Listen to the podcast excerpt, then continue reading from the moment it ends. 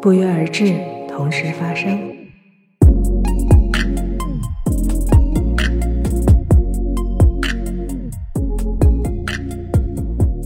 大家好，欢迎来到今天的同时发生。那，今天我们设备比较简陋，但是嘉宾非常豪华。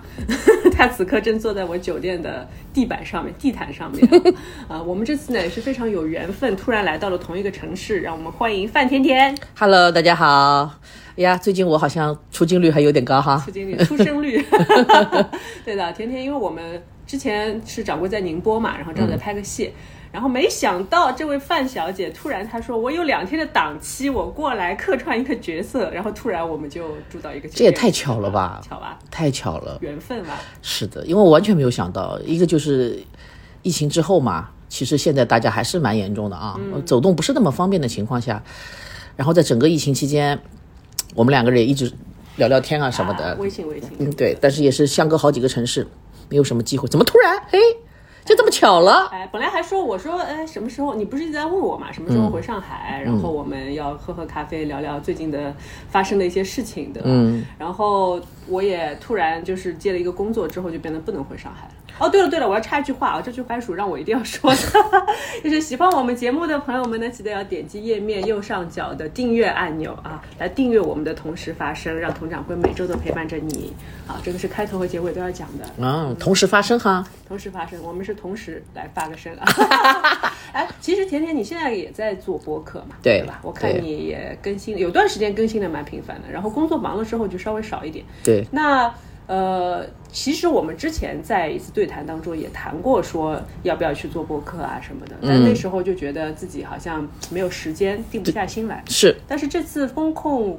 呃，四十多天，好像给这个播客事业开启了一个春天。我有六十几天，六十几天，嗯，我六十几天，就是当你时间很多的时候啊，就是浓度特别高的时候，当然你的感想也会越来越多嘛。然后这个时候就突然迸发了一样的，因为确确实也每天没有任何事情可以干，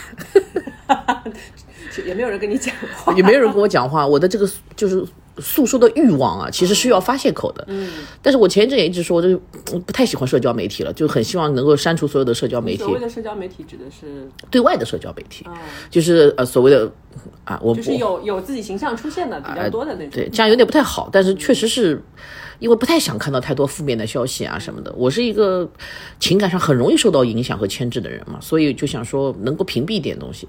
但是人总是要有诉说的啊，你心里有这么多东西，你总是想讲，因为你接收到的信息很多，就像就像皮卡丘一样的，你充完电之后，你还是要找一个地方去去放电。哎，没想到，我觉得这个播客是一个很好的输输出口，因为你也不用出镜嘛，也不用打倒饬啊什么的。而且有的时候，当这个镜头对准你的时候，就摄像机对准你的时候，你不自觉的一定会有一些伪装在里边。就是我顾，我想尽一切办法保持自然，也是能不能做到百分之一百的。但是我就纯粹只出声音的时候，有时候麦克风对着自己的时候会好很多。嗯，就是你有的时候会觉得这是一种自言自语。是，而且其实我们现在都用手机在录嘛。我对有的时候录 solo 的时候，也是觉得说，就是你有的时候午夜梦回，你知道吧？你就想 想对有些人，或者不是特指某些人去说一些话。对，但是呢，你可能呃就觉得自己好像说了也就过去了。嗯但是现在有了播客之后，你就可以把它录下来。然后你有没有这种感觉？就是你回头，比如说你剪完之后，你再配上一些，像我的播客还有点音乐嘛。嗯。然后你在听整个过程的时候，你就想，哎，这个这个人好像不是我。我不会，因为我没有任何特效。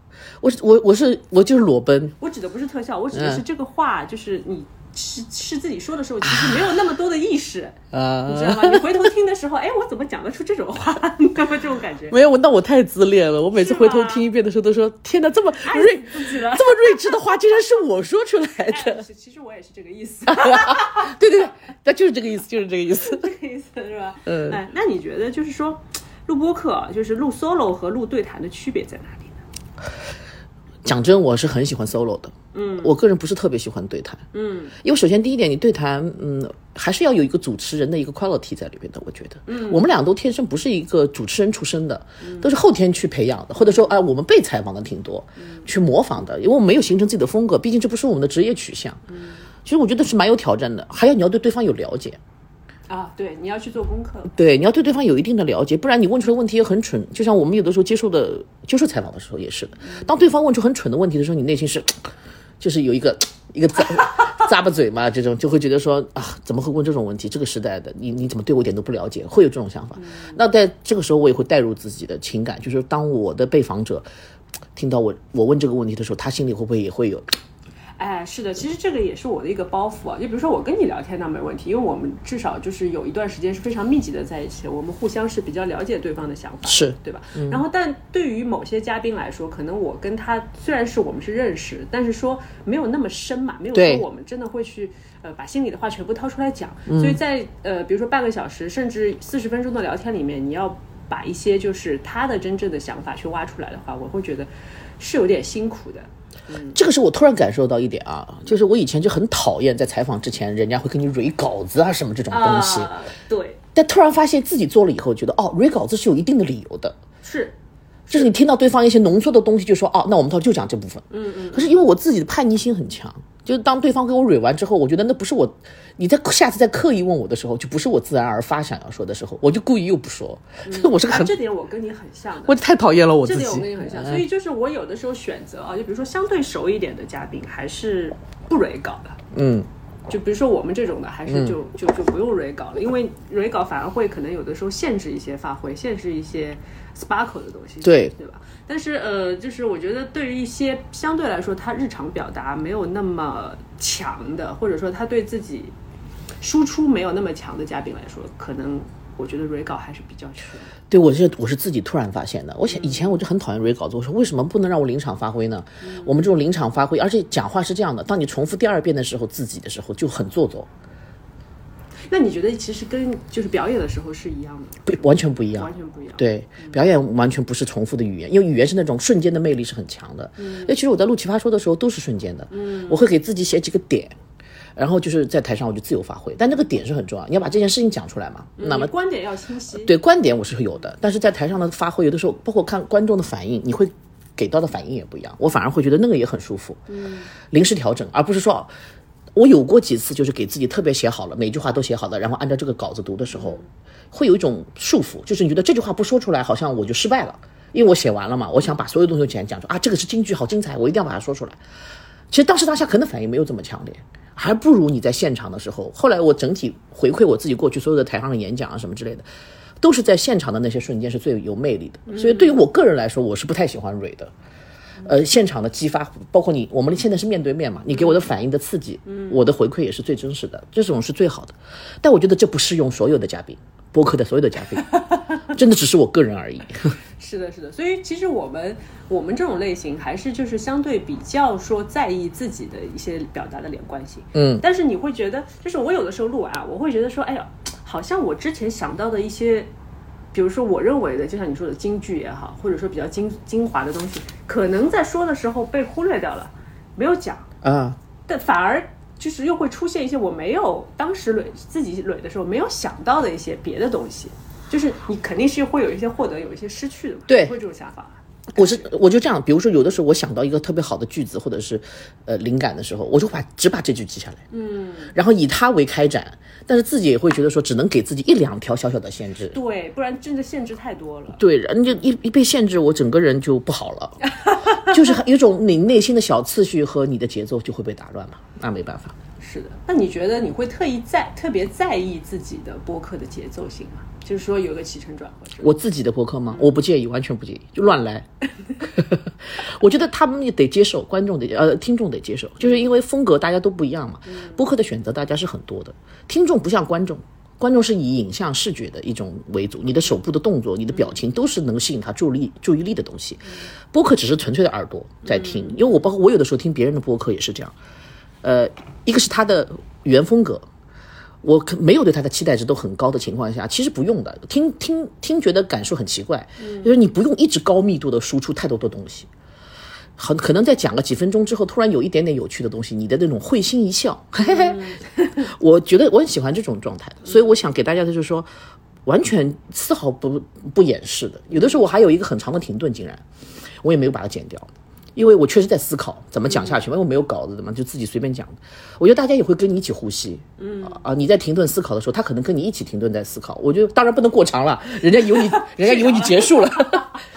但所以这是播客的魅力，我就认为它一定要区别于呃视觉的一种形式，不然为什么在这么节奏快的形形式下，人家刷视频才几分钟的那种情况下，我要这么长时间听你讲十分钟、二十分钟的话呢？嗯，我有很多人误会了，就是一定要给说很密度很高的干货内容。嗯嗯嗯，其实听觉上的人是需要一种舒适度的，而且我的播客的限定就是在睡觉之前。大家比较安静的情况下，因为我的音量也没那么高，大家都很意外，说你怎么声音这么轻？我说我已经怼着话筒了，再这样 就把话筒屁股吃掉了。但是你中气是足的啊，对对对，中气一直足的，中气是足的，所以就是不是声音大小的问题，是大家听不听得清楚的问题。对，就所以在睡觉之前，很多人都反映嘛，说听完之后还是会有一些想法的，那就是范天天很真实的一个一个部分，不是我的全部，但是是我很真实的一个部分，这是我想展现出来的东西。嗯，对，其实我觉得我们俩的播客都。偏个人风格比较明显的那种，就是其实喜欢我们的风格的人就会说我很想 follow，然后如果不喜欢的人可能完全就不想听。所以我觉得就是可能我们的播客不是那种就是我一定要教你一些什么东西，一二三四五什么信息啊、时政啊、八卦呀这些东西，而是说就是你 follow 我们的视角，跟着我们一起去探索这个世界，就是。对，我就觉得说。共鸣吧，一定有的。只是世界上有这么多这么多的人，特别中国人都是几十亿的人，一定有 喜欢你的，有我们的。呃，对，有一点点喜欢你这种讲话风格的这样的人，其实这就够了，小小小小团体就够了。对。那你觉得，就说我们其实还是算是艺人嘛？嗯。我们还有很多演艺的工作。呃，现在也开始有一些艺人说投入到播客的，呃。大大流当中来啊，那你觉得说艺人做播客和普通人做播客，或者说那些学者型的播客，它的区别在哪里？我反而觉得有点难。艺人做播客，就是我听了很多人的播客，包括嗯，还有我自己的朋友也会做，包括我我自己也请朋友来聊天，跟包括跟你聊天，就听大家讲，嗯，就是可能就像我刚才讲的一个区别，就是我们对于影像上的一个掌握程度是很高的，嗯，怎么抓住眼球，怎么。讲话的风格，包括魅力啊，什么都是掌握的很齐全的。可是纯粹靠声音听的时候，大家一开始心里是没有没有底数的。是的，我是否能够单单靠讲话的声音就能够抓住别人？嗯，这是一个大家都很困惑的点。或者就说，哎，我们就随便聊嘛。嗯，他也没有想太多，就说啊，我们就随便聊嘛。但是随便聊也也要有东西。是的，就是我，特别是我我在录的时候，因为。进了喜马拉雅之后，需要跟每一期都是对谈嘛，所以很多嘉宾其实我们在录的时候，像今天我们比较随意，因为没有棚，所以我们就用手机。像有些嘉宾他会直接进到棚里，因为那个棚你知道，一进去之后你就会感觉对有状态有状态，对，就是整个的密闭的空间，然后进来之后突然给你一个话筒，然后就是那种像唱歌一样的对对录音的话筒，你就会变得其实。我也花了一段时间去适应，然后我的嘉宾他也会花一段时间去适应这个聊天的一个过程，所以通常前十分钟大家都是，其实都是不知道在聊什么。哎，你觉得这个东西是不是 不是跟年龄还是有关系的？跟年龄？因为我们小的时候是经常听收收音机的。嗯，我觉得不是听的问题，而是说就是可能他们可以听，但是。他们要表达的时候，嗯，就是表达他因为有形式上的限制嘛，嗯嗯，就是有的时候你需要放松，你才能把心里的话讲出来。对。但是如果你给你给你一个某一个硬件的模式在那里，你就会受到限制。同时，你的其实你的心情是紧的，嗯，一紧的话，有些话就不敢说。而且现在艺人大家都顾虑很多哦。是，而且大家讲话现在你知道，就是很容易被人抓到一些小辫子啊什么，就很多话不敢讲。还有一点就是说，其实。像艺人来接受采访的时候，他们相对会有一个公众表达的框框在那里，是是，就是有一些话术，或者说提前我们会给一些大纲嘛，因为对艺人来说，他可能如果没有大纲的话，就显得没有什么安全感。对，就是我们大概聊什么哦，准备一下，OK，然后这些话其实是经过。一些准备的，嗯，但是就像我们刚才说的嘛，就像我们在做做 solo 的时候，其实，呃，你如果准备的过多的话，其实会失去很多的化学反应。哎，对，所以这个就是一个矛盾的地方。哎，而且我不我不认为每个艺人都是很会聊天的一个人。那肯定，的对，大家都误会了，总是觉得说好像艺人就特别会说，因为我们的工作就是会说，那也要看分的，就很多演员就就不是特别会聊天的。对他只是会演戏，他很会演戏啊，他很会揣摩人物啊，他很会在角色里边绽放他的这种魅力。但你作为他个人来说，他的诉说的一滴诉说的欲望也没有那么强烈。很多时候对他来说，这是个工作嘛。对啊，不是我我自己发自内心特别想要讲的一东一个东西的时候，那就是我的一份工作。有的时候是个人情嘛。哎，对对。老师帮忙讲两句啦，啊，讲两句对吧？就是播客也没有什么说我去靠这个赚个大钱，是这种事儿。这个也好，其实这也是好事。在没有大利益的驱动下，大家的。就是出演也好，出声也好，发声也好，至至呃至少是，呃自愿的，对啊，不是说什么那么就是强，就跟内心不符合啊什么什么之类的。但他们就是因为这个形式也不了解，比较陌生。因为我小的时候是一直听那个收音机的的声音的嘛，晚上的时候，我记得那时候小燕有约，小的时候很爱听。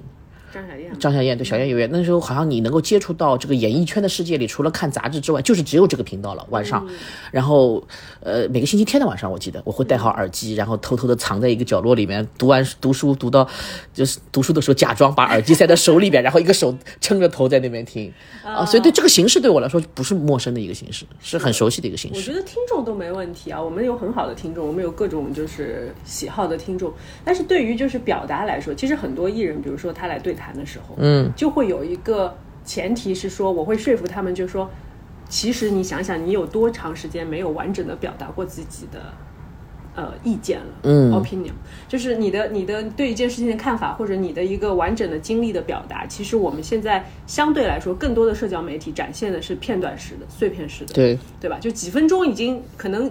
如果是很喜欢你的粉丝，OK，我可以看完。但是如果如果是路人，就啊，没什么好看，就过去了，对吧？但是如果有听播客习惯的听众，比如说他对这个话题感兴趣，那可能他就会放在那里听个一个小时，对，是吧？所以这个完整的表达对他们来说，其实我觉得是一个好的事情，就是因为你你把事情前后左右都讲清楚之后，相对产生的误会就会比较小，比较少。但我反而认为现在艺人是害怕的。害怕的，害怕的，就是你，你听到他听到表达意见这几个字就已经开始害怕了。讲自己也不行吗？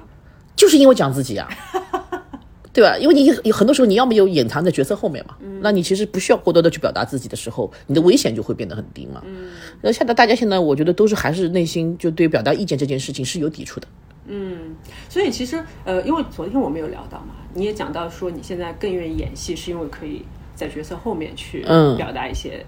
通过角色来表达自己的一些态度，但是之前也是因为一些言论受到过很多的对对质疑，是一些伤害吧？嗯，质疑。对我，我其实我比别人更喜欢表达意见的一个人，属于是很爱表达意见的一个人。呃，但是这两年我是不爱表达，确实不爱表达。因为你觉得是整个环境的问题，还是自己心态？呃，不重要，是因为发现没有以前那么重要了。嗯，就以前你会发现你有一种使命感。哦，你觉得你的意见表达出来之后，很多人赞同，也当然也有人反对的时候，大家会进行一些讨论，但是很良性的。嗯，啊，那思考是很重要的一件事情嘛。啊，当然一件事情一定有正面，一定有反面，但有的时候你发现这个东西，你的言论变成一种工具的时候，嗯，啊，会被有些人利用，他会觉得说啊，你这个会有话题度，然后把它炒作或者是利用，然后歪曲你的想法，歪曲你的走向的时候，我会觉得一种背叛，我是觉得是一种深深的背叛，就是因为表达意见的人，我觉得。站在我们这个工作角度上的人，没有人希望自己是要被这个世界所否定的，就是我不被误解。对对对，我我不是要以这个初衷，或者是为了博眼球我才要讲这种话的，还是真的希望说，因为可能在最最初表达意见的时候，呃，受到了好多好评嘛，这个好评是。有些人会会回馈给我说，听了你讲的话，跟我抚慰了我的心灵啊。我有的时候会讲我自己在谈恋爱的时候的这种感受啊什么的。他会说，哦，你跟我有同样的感受的时候，我有感同身受到，你拯救了我的一个瞬间，甚至于乎，那种是很治愈我的。我甚至于乎觉得，我觉得是双方是有治愈的。那所以呢，有的时候会表达一些自己的意见，或者就是大部分这个社会上都有一一一定声量的时候，你就会想说，我们从反过来的声音听听看，会不会有道理？也不要一句话就把它说死。就好比有的时候我们接受采访的时候，或者有有些人是不自觉的会发出一件声音，就是说啊，什么样的女人最好命啊？就是这种。现在我都是要停顿一下，思考很长时间的。你讲这句话是不是有坑？这个这个问题是不是有坑？你会思考，他就会别人随顺顺顺口问，哎，你觉得什么样的女孩女女人最好命？我会停止不讲话的，因为有的时候我们会脱口而出什么撒娇女人最好命，因为那是。那个呃，有一阵不是这句话很流行嘛？有个电影。呃，对，所以你会瞬间会想到这话，但我绝对现在是不说的，我要听一听别人说什么。前两天我正好做一个节目的时候，就有一个老师脱口而出，他是脱口而出的，因为他没有知道会采访到他讲这句话，他就会说：“有人爱的女人最好命。”我一听就火就全上来了。你的活动上，你可想而知这句话会引起什么反应。但他是一个年纪比较大的男人嘛，就是我们不能责怪他。对，就不，我们不能责怪他，就是他可能这是他的世界观。其实我不认为他的世界观是错的，因为他的时代背景和他所谓的他这个时代所给他的一个信息 information 里面，这就是对他来说最好的东西。他他可能也是这样对他老婆或者对他的爱人的。我爱你啊，我对你好啊，你很好命啊，对不对？可是他这套在我身上就不适用，包括可能现在的年轻人身上是不适用。可是我认为不能骂他，嗯，也不能去批判他，因为这就是存在的一个意义。因为世界上各种不同声音的存在，我们我们才会引发思考。如果世界上就一种声音的话，那我们不需要出一本书就好了，我们所有的人都按照这个指南走就可以了。人生指南。对，但是正是因为有这样的声音，我们才会去思考一个问题：说到底什么样的女人最好命？就他说完这句话，我就看他一眼。但是当然，当时当下我，完了你要被骂了。对，我的我的白眼就白出来了。我。什么叫怎么干干嘛一定要被人爱？没人爱的人就就很倒霉嘛？就就就不好命了吗？我就说，我就顺着他的嘴说，就其实就是为了要要 要欺负一下他了。其实我后来觉得自己不太好，我就说，嗯，拥有爱人的力量的人，就是拥有爱别人的能力的女人最好命。其实你真实的问我的话，就是你现在问我范甜甜什么样的女人最好命？不缺钱的女人最好命。但是我觉得你用一两个词去。因为你有的你知道有的时候采访，比如说他给你个大纲，最后就要用两个词来形容什么，你哦这个我回答不了什么这种，就是我觉得你首先你要局限在一个句型里面去去表达你的观点或者总结你的人生，就是一个很 shit 的事情，所以就是嗯，你难免会产生片面，就是你怎么说，你用任何的词，你用最政治正确的词，都可能会产生歧义，是吧？所以就是这个这种东西，我觉得。嗯，这也是我为什么喜欢播客的原因。就像就是这样，呃，虽然我妈从小教我啊，言多必失，但是呢，有的时候你说不清楚的话呢，也会造成很大的误会啊。对，还有一种就是会问你说，你能不能用几个词来形容你自己？我说怎么可能？我这么复杂，不是每一个人都无法用几个词来形容。所以，他其实这种就是变相的一种用标签化自己嘛。但是如果我们习惯性被。这样子去衡量的话，你自己也会习惯性的给自己贴上标签嘛？我，但是我认为人是需要标签的，我们不要全撕干净，撕全部撕干净也是一种标签。换句话来说，嗯，无标签人，无标签人你也是种标签嘛？就像我们说啊，我是个无性向人或者怎么样，其实这也是种性向，它也是一个 territory，对不对？也是一个选项。所以，我我我认为有，但是我们不要把它定死。对，而且就是人是不断的在学习变化变化的嘛，那你的标签也会随之流动，是，这是一个就是。活生生的人生，而不是说我就死死盯在那里了。对对对对对对对对，稻草人一样，我就是穿成这样，我就站那里二十年不动。我就一套卡通外套。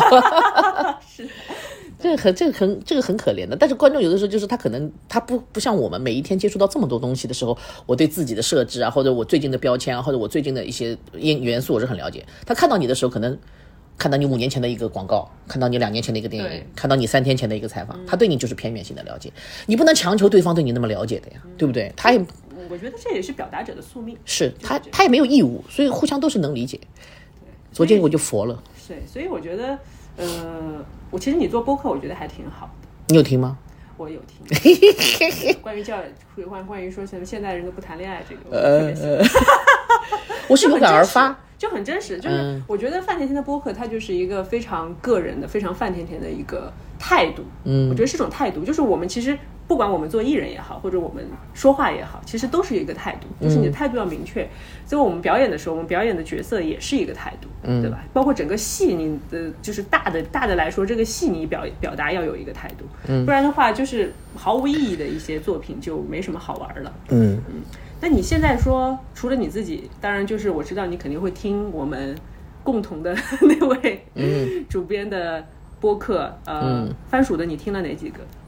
我最近没怎么在听，最近不是很忙吗？在上班嘛。我我其实，在疫情的时候，呃，就风控的时候，在家里听过挺多人表达的。其实我还蛮喜欢听一些，就是我不具体指名道姓啊，大家。你说说一下。呃，不行不行。我先说，像我听最多的肯定就是八分。啊，顶流的顶流的，我们梁文道老师的博客，对他一些，当然不是每期都听啊，因为他讲的有些文化的人物啊，或者一些现象，我并不是特别了解，或者没有什么特别深的感情。但是他讲一些时局啊，一些政治啊，我觉得还是挺有意思的。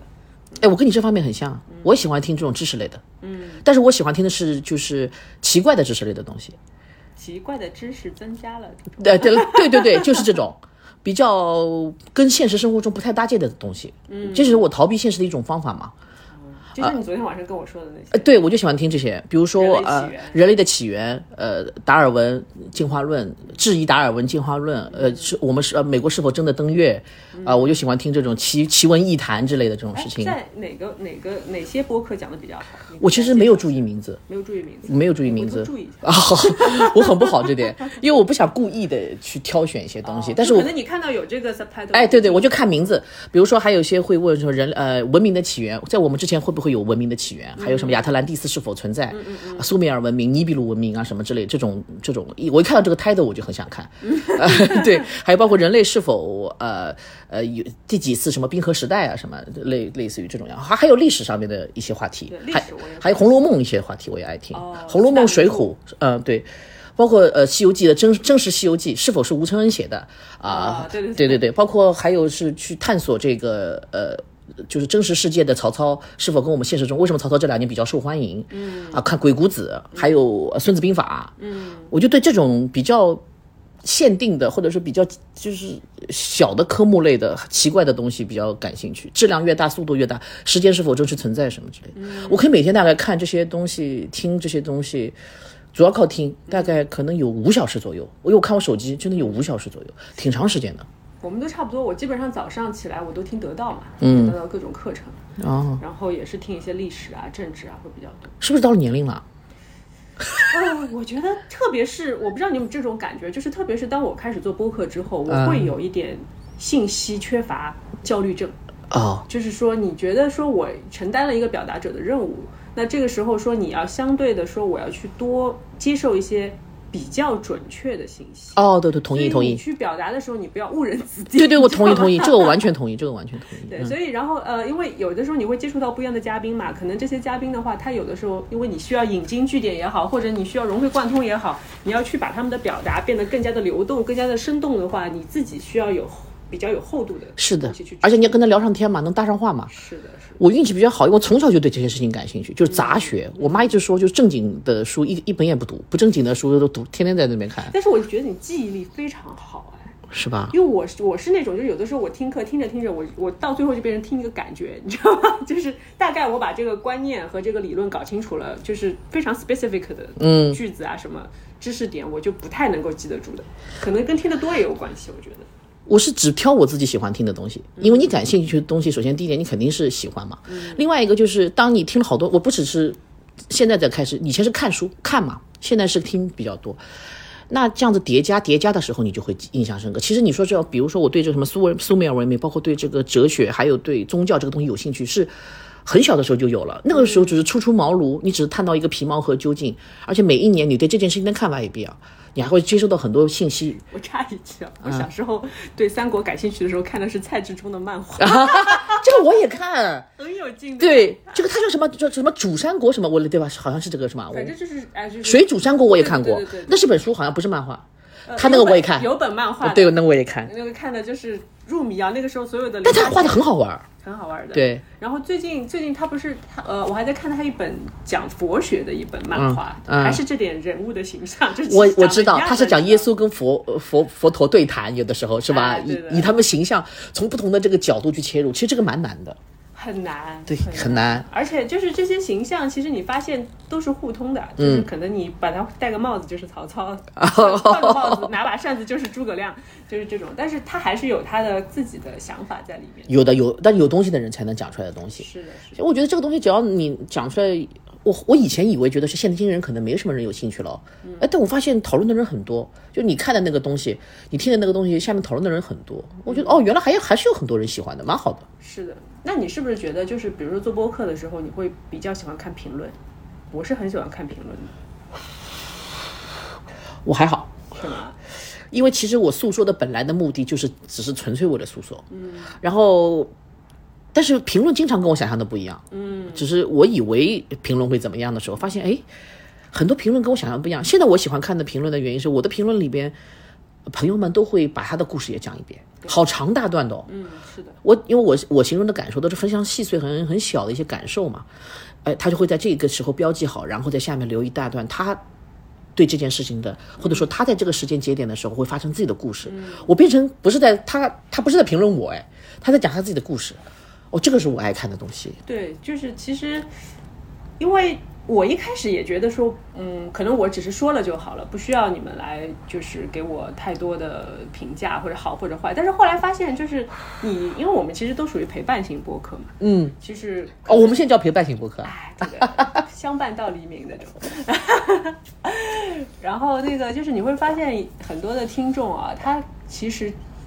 首先能够把你听完的人，他其实是很接受度很高的人，哎，对吧？他是接受你这种表达的，然后他可能在你每一期的节目里面，他找到一些他的共鸣，然后找到一些他互相的跟你共情的东西，他来跟你分享。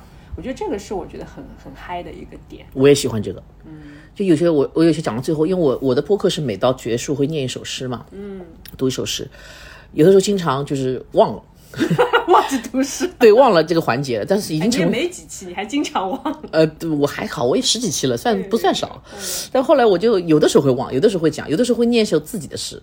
还有我还有一次念了我爷爷写的诗，反正只要是诗就可以了嘛。我我不希望这种形式从这个世界上消失。就现今人觉得诗好做作，嗯，我们小的时候觉得很时髦。就是你用很短的句子，很很很精华的句子，很惊艳的句子，呃，会给你带入一个情境，会陷入一种一种故事，它它形式也不不受限制的情况下，我觉得是很有魅力的一个东西。不知不觉的，好像这个年代的人，就现在现今年代的人会觉得，什么你要给我念诗，你有毛病吗？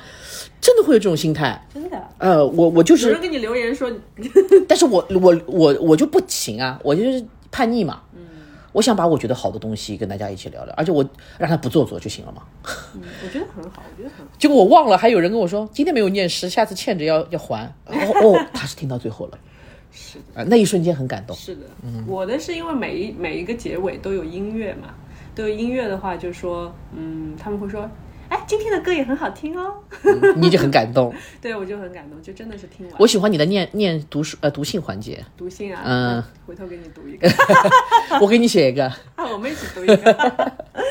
好的呀，我觉得今天也差不多了啊，然后非常感谢甜甜，然后我们今天是一个非常有缘的一期节目，本来没有计划的，昨天才决定的，临时这么录一下。我觉得我跟甜甜是属于随时拉起来就可以聊，拉岗，上海话就拉岗。